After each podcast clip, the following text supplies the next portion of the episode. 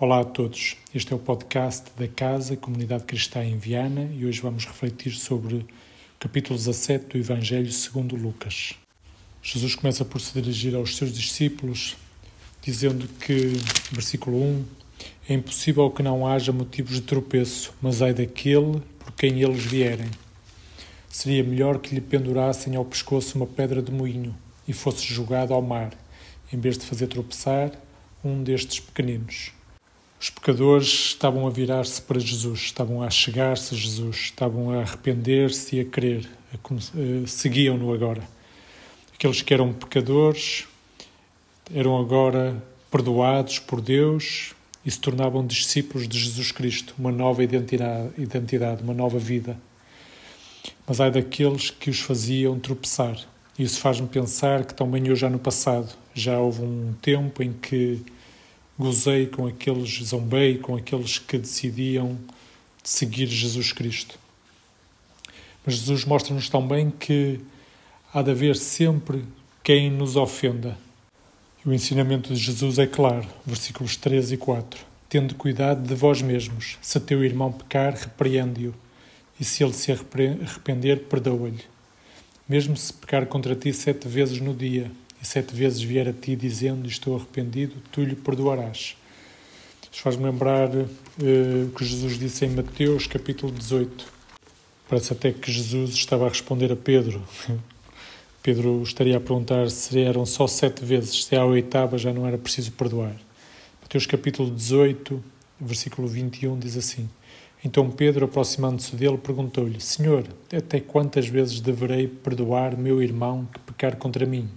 Até sete vezes? Jesus lhe respondeu: Não te digo que até sete vezes, mas até setenta vezes sete. Basicamente, um cristão deve perdoar sempre, sempre. Nem sempre eh, a outra pessoa vai arrepender-se, nem sempre vai ser possível reconciliação. Em Mateus capítulo 18 tem eh, instruções bem claras como lidar com essas situações, mas do lado cristão deve haver sempre um coração de, que perdoa, uma atitude de perdão, de, de perdoar. E deve ser assim porque também nós fomos perdoados de muito, muito mais por Deus. O seu amor é tão grande que enviou o seu Filho Jesus para morrer na cruz em nosso lugar, para pagar as dívidas que nós nunca conseguiríamos pagar por nós próprios. Fomos perdoados quando somos, quando cremos em Cristo, através da graça de Deus, pela fé, somos perdoados de muito e por isso devemos agora também perdoar o pouco. Mateus 18 é mais uma vez um capítulo excelente sobre este tema do perdão. Perdoar é então um dever, uma obrigação do cristão. E isso fica claro nos versículos seguintes versículo 5, eh, capítulo 17, Lucas 17, versículo 5 em diante. Então os apóstolos disseram ao Senhor: Aumenta a nossa fé. Como que, diz, como que dizendo que precisamos de mais fé para fazer isso, para perdoar sempre. Mas Jesus lhe respondeu: Se tivesseis fé como um grão de mostarda, dirias a esta amoreira: Arranca-te pela raiz e planta-te no mar, e ela vos obedeceria. Quem de vós, se tiver um servo que esteja lavrando a terra ou cuidando do gado, lhe dirá, quando ele voltar do campo: Vem agora e senta-te à mesa? Por acaso não lhe dirá, pelo contrário, prepara-me a refeição, arruma-te e serve-me, até que eu tenha comido e bebido, e depois comerás e beberás? Por acaso agradecerá, agradecerá ao servo, porque este fez o que lhe foi ordenado? Assim também vós, quando fizerdes tudo o que vos for ordenado, dizei: Somos servos inúteis, fizemos somente o que devíamos fazer. Portanto, até no perdão, além de ser uma obrigação, além de ser um dever de um discípulo de Jesus Cristo, de um cristão, não há qualquer lugar para orgulho ou para vaidade por fazermos aquilo que Deus nos diz para fazer faz parte do job description de um cristão. Ser discípulo de Jesus significa estar salvo, estar perdoado, ser amado, em que Jesus é o Salvador e Senhor, uma, uma nova criação.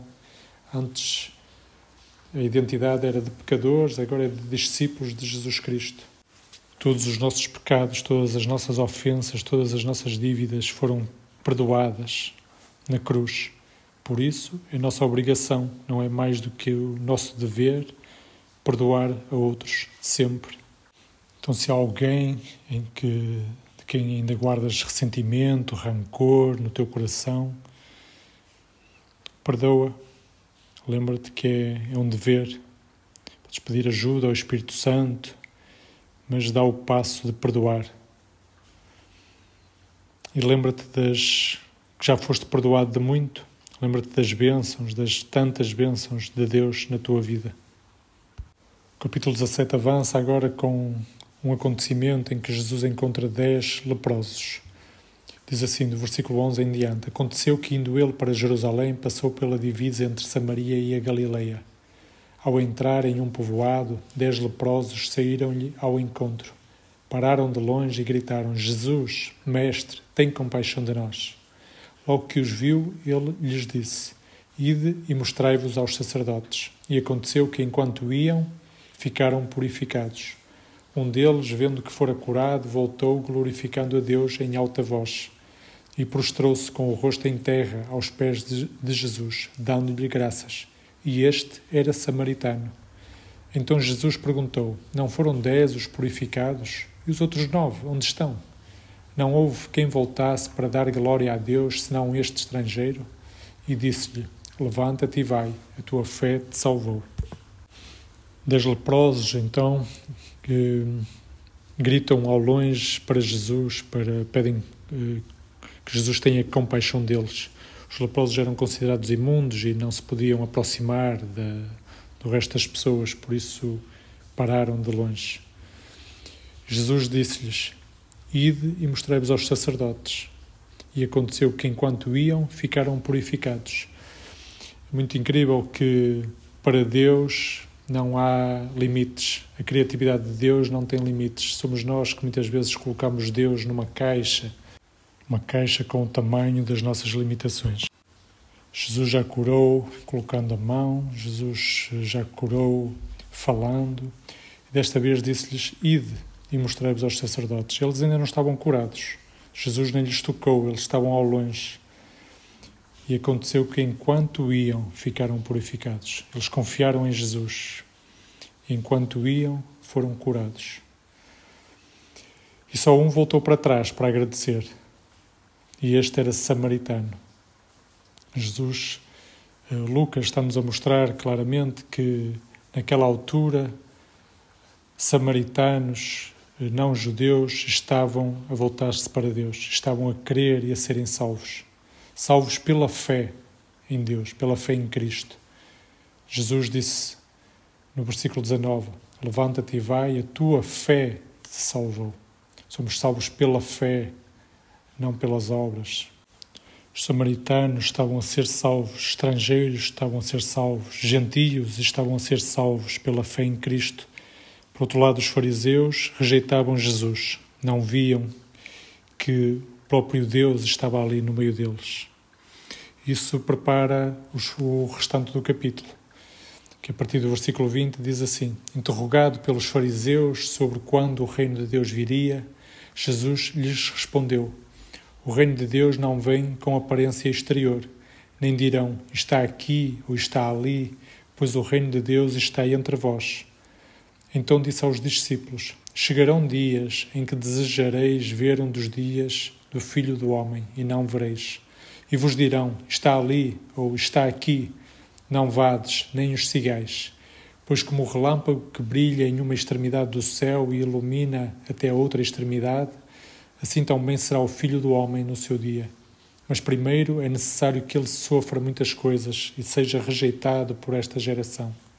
Como aconteceu nos dias de Noé, também acontecerá nos dias do Filho do Homem. Comiam, bebiam, casavam e davam-se em casamento, até o dia em que Noé entrou na arca e veio o dilúvio e destruiu a todos.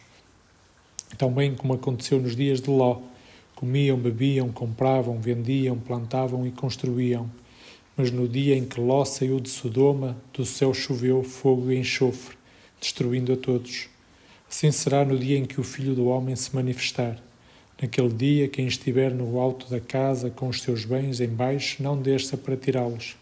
Da mesma forma, quem estiver no campo, não volte para casa. Lembrai-vos da mulher de Ló. Quem procurar preservar a sua vida irá perdê-la, e quem a perder, este a preservará. Eu vos digo: naquela noite, dois estarão numa cama, um será levado e o outro deixado. Duas mulheres estarão juntas moendo trigo, uma será levada e a outra deixada. Dois homens estarão no campo, um será levado e o outro deixado. E eles lhe perguntaram: Onde, Senhor? Ele lhe respondeu: Ele respondeu: Onde estiver o cadáver, ali se ajuntarão também os abutres.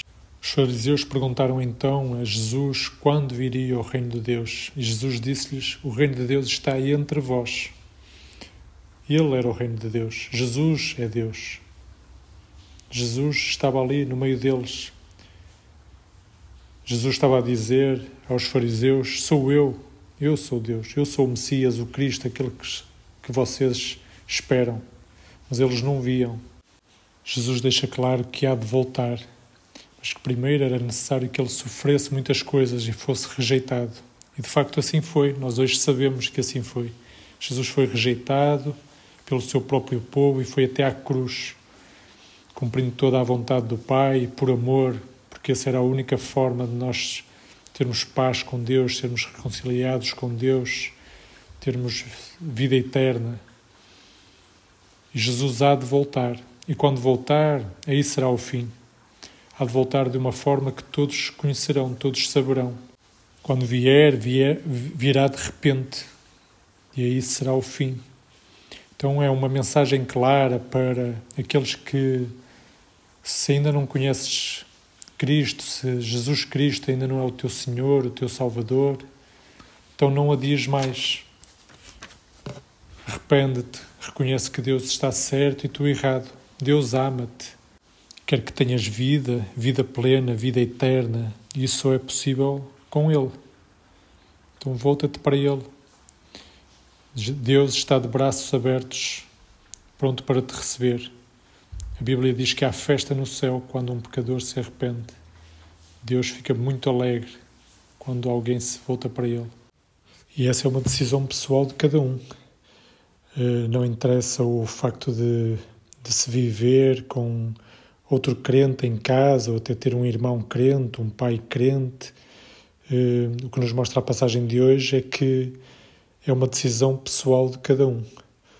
No final, aqueles que creem irão para o céu, os que não crerem irão para o inferno. É muito claro. Não é uma questão de, fam de família, de genealogia, de, uh, de ser familiar de alguém que crê. É uma decisão pessoal de cada um. Então, se ainda não crês, não adias mais. Volta-te para Deus hoje. Reconhece que Ele está certo e tu estás errado Reconhece que Jesus Cristo é o Messias que veio para te salvar, o Salvador do mundo, Cordeiro de Deus que tirou o pecado do mundo. A Bíblia diz que aqueles que se arrependem e creem em Jesus Cristo recebem o Espírito Santo e têm a vida eterna. Têm o seu nome escrito no livro da vida para sempre. E tu, se já és crente, vive como um cristão, vive como um discípulo de Jesus. Faz o que Jesus diz para fazer. Perdoa se houver alguém a quem tens de perdoar. Vive, tens o Espírito Santo que vive em ti. Cristo vive em ti através do, do Espírito Santo. Através do tens esse poder do Espírito Santo em ti. Então vive na certeza e na, na confiança e na alegria de que o teu nome está escrito no livro da vida para sempre. Deus vos abençoe.